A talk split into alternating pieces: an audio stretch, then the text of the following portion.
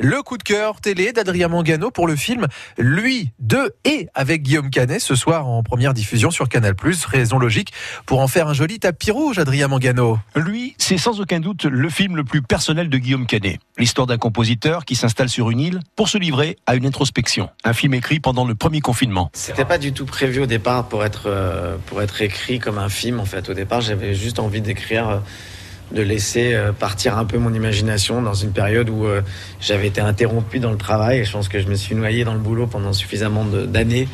Et là, tout d'un coup, euh, le fait d'être interdit de travailler, finalement, j'ai été, je me suis retrouvé face à moi-même, comme beaucoup de gens d'ailleurs. Et j'ai commencé à écrire ces trois lettres, lui, pour m'adresser à lui, à ce double, cette petite voix qui qu'on peut avoir en nous, qui peut nous tirer vers le bas de temps en temps, nous mettre le doute. Et voilà, au départ, je savais pas forcément si ça allait être un film, si ça allait être une pièce de théâtre, si ça allait être euh, simplement même euh, des, des scènes comme ça, de vouloir euh, mettre sur le papier des pensées.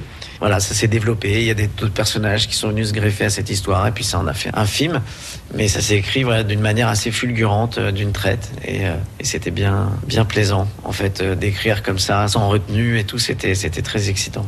Vous avez projeté ce film à, à travers toute la France. Euh, Il y a eu des réactions. euh, Certains sont reconnus. Alors, ce qui, est très étrange, c'est que en fait, euh, je pensais pas du tout que le film parlerait autant aussi aux jeunes. Mais en fait, il y a beaucoup, beaucoup de jeunes, d'ados et de, de, de gens de 20 à 25 ans qui sont venus me voir pour me dire qu'ils vivaient cette dualité en tant que jeunes et notamment dans cette période-là qu'on a vécu, problème existentiel de tout ça. Et j'étais extrêmement touché de voir leurs réactions et de voir à quel point ils étaient euh, émus par le film et pour la plupart que, pour savoir que moi, je pouvais aussi être euh, aussi timbré qu'eux, quoi.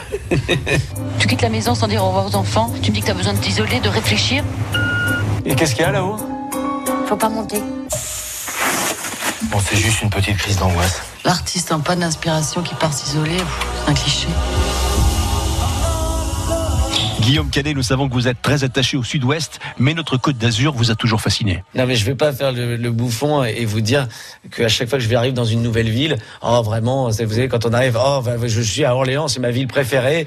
Euh, mais par contre, ce que je peux vous dire, c'est que à chaque fois que je viens sur la Côte d'Azur, ici il fait quand même tout le temps beau et que c'est quand même hyper agréable. quoi.